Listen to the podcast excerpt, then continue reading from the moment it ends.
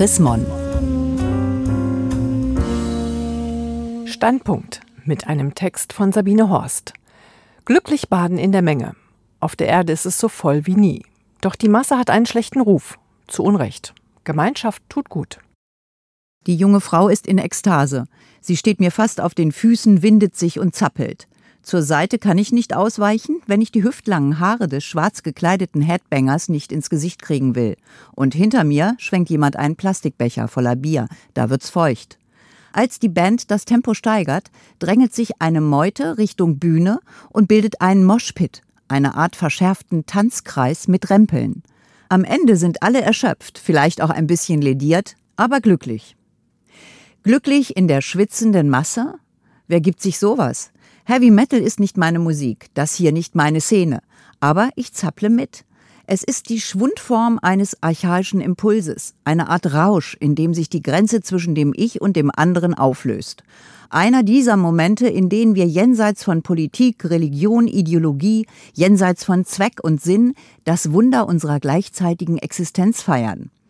So hat es die amerikanische Autorin Barbara Ehrenreich 2007 in Dancing in the Streets, A History of Collective Joy formuliert.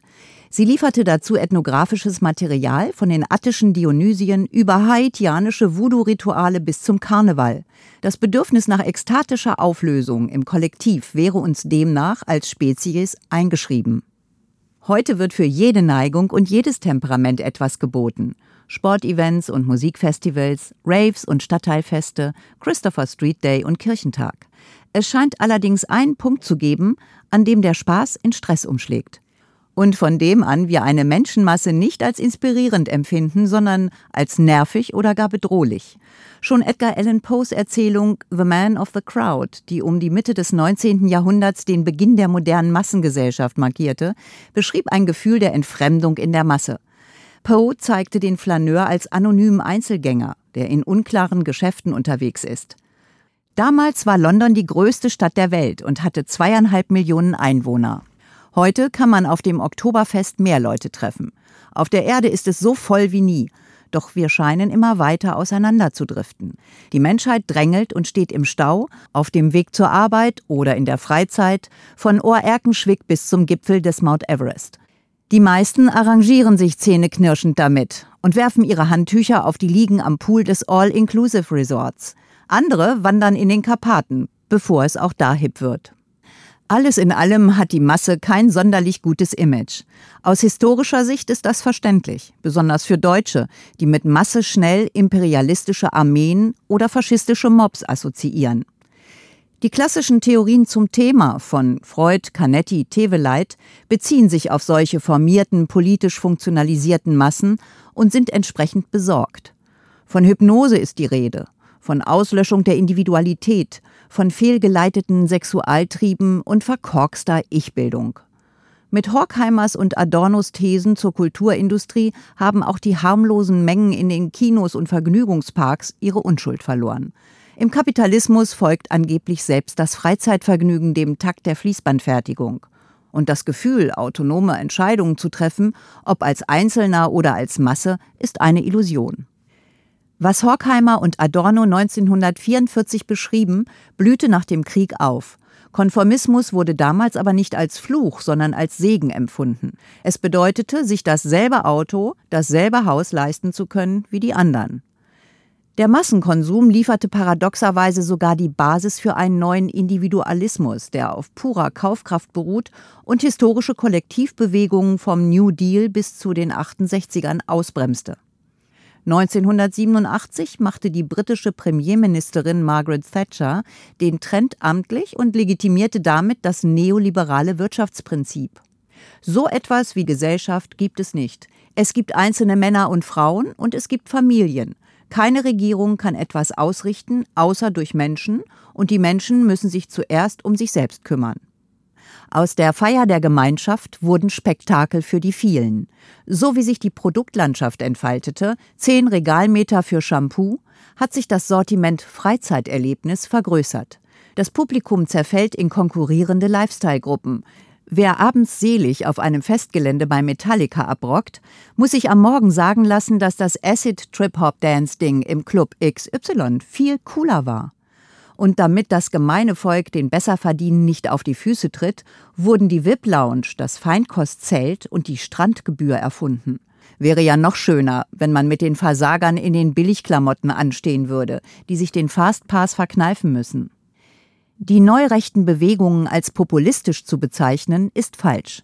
Die brauchen die Massen nur zur Akklamation, zur Unterstützung ihrer politischen Agenda. Es geht ihnen nicht um das Volk, sondern um ein Volk, dessen Mitglieder sich qua Abstammung, Sprache, Religion als zugehörig auszuweisen haben. Der faschistische Terror, mit dem wir seit dem Überfall von Anders Breivik auf ein sozialdemokratisches Jugendcamp in Norwegen ständig zu rechnen haben, ist die mörderische Zuspitzung dieser Haltung. Eine gewalttätige Grenzziehung, ein Krieg gegen die anderen, die immer zu viele sind. Ein Krieg gegen Menschen, die sich an öffentlichen Orten, in Diskos und auf Konzerten, in Synagogen und Moscheen, auf Märkten und Festen versammeln, um zu tanzen, zu beten oder zu arbeiten, um Momente kollektiver Freude zu erleben. In diesem Sinne ist tatsächlich jeder rechte Terrorist ein Einzeltäter. Aber ganz bändigen ließen sich die Massen nie. Sie verhalten sich auch unter Aufsicht eigenwillig, fließen um Absperrungen herum, lagern, wo sie nicht sollen, sickern in die Umgebung.